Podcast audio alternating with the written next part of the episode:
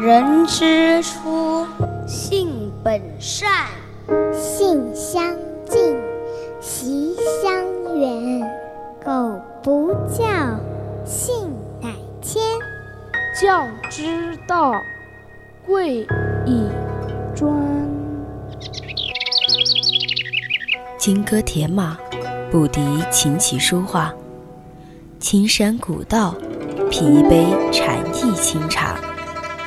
三味书屋，带你寻一处心灵的休憩之地。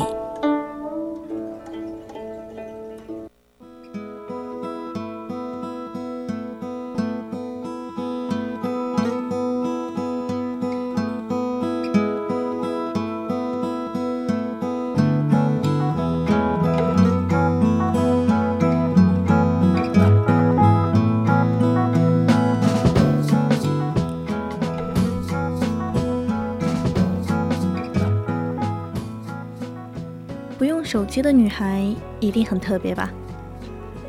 这样一个萍水相逢的故事里，又一次看到了兵叔对藏区的了解和感情。尤其是这段话最让我印象深刻。十余年过去了，我已从一个单纯莽撞的青年，变成了个圆滑世故的中年人。我早已失去了我的西藏，我的拉萨。可十余年前的那一幕，一直在刺着我。一直在提醒着我，这一辈子该去坚持哪些，放弃哪些，该如何走接下来的路，到死之前该成为一个怎么样的人？欢迎回到我们的三味书屋，我是明玲。今天的三味书屋，我来给大家推荐大兵的《你坏》。如果大家有想对主播说的话、有意见或者是建议，都可以通过 QQ、微博还有微信告诉我。也可以加入 QQ 听友私群二七五幺三幺二九八，微信搜索“青春调频”，也可以在微博上艾特 VOC 广播电台，我们会时刻关注你的消息。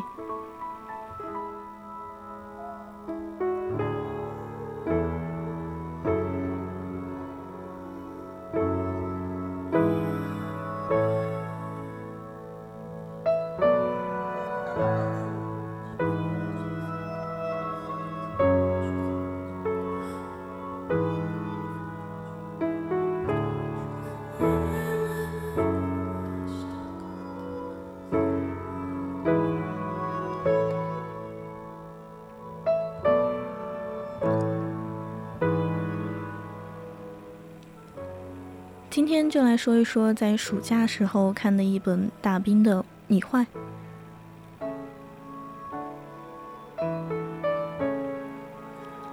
你坏》是大兵最开始写的那一本，他们最幸福，加料重复复原的完整版，算是一本老新书，弥补了我对他们最幸福的跳过。我不会否认，从客观上来讲，这本《你坏》我看的时候费了很多的忍耐力。原因主要不是出在这本书上，无非是出在四个字：审美疲劳。这种感觉是从“好吗？好的”开始的。我看兵书的言辞文字似乎上扬了，语言风格也变得更加的泼辣，而且这种不太妙的感觉会累积。后来我思考，大兵的系列写文风格从一开始就确立了。正如他所说，他是个野生作家。说书人，他遇到的故事写真实的人，同时不稀罕自己活成谁喜欢的样子。故而，我想我要理解他特例的语言风格文字，并且看一本书，最关键的不就是透过那些文字去体悟其中所传递出来的无形事物吗？还有一个地方就是书里的有些话总是在重复。不仅一本书里多次重复，在别的书里也不止出现过一次。这点让我读起来的时候非常损耗耐心。可当后来看到豆瓣底下的那些泛泛差评的时候，我又想到了那些重复的话，大概能理解些什么。为什么一直重复强调？可就好像人的阅读总会伴随性格观念、理解层次的差异而变得明显。也罢。笑骂游人，正如兵书书里的某篇所言，这本就不是写给所有人看的。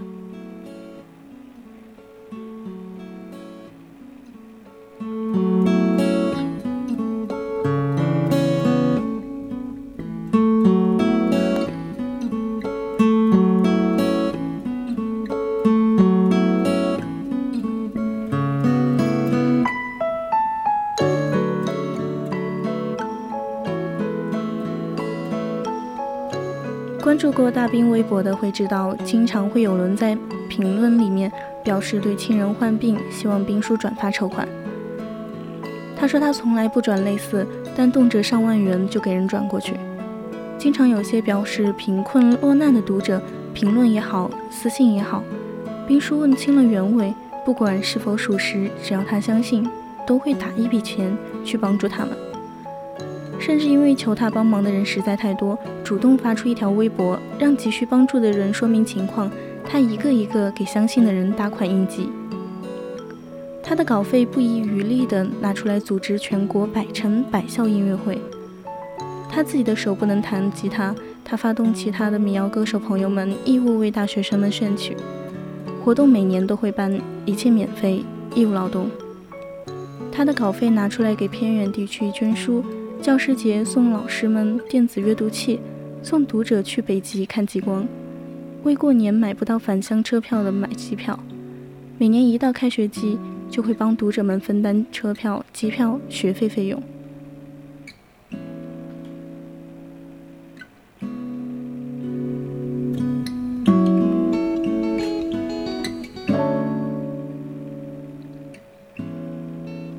文字不对口味可以理解。但你以一颗浮躁的心来喷别人的种种不是，苛刻刁钻，张口就来吗？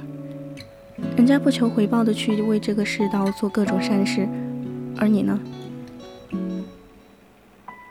虽然在阅读上我出现了审美疲劳，但在关闭书本的时候，依然会为大兵所要传递的那种突破自我的生活态度而尊崇，也会为一想起那些真情善良的人和事抒怀。书里的精神始终都是向上向善的，你可以通过自己的能力过上你想要的生活。成年人的世界里没有容易二字，在这个世界上真的有人在过着你想过的生活。虽然书里的人物的生活方式我很喜欢也很向往，但就对我来说，甚至是未来，都可能是真的做不到，也实现不了。依然对此还是有一种纯净的向往，内心里有一块纯净圣洁的宝地一样，就这样远远的，有些距离感的期待着，期待着大兵叔带给我们更多的故事。那今天的三位书屋到这里就要结束了，我是明玲，下周三同一时间欢迎继续锁定我们的节目，我们下期再见。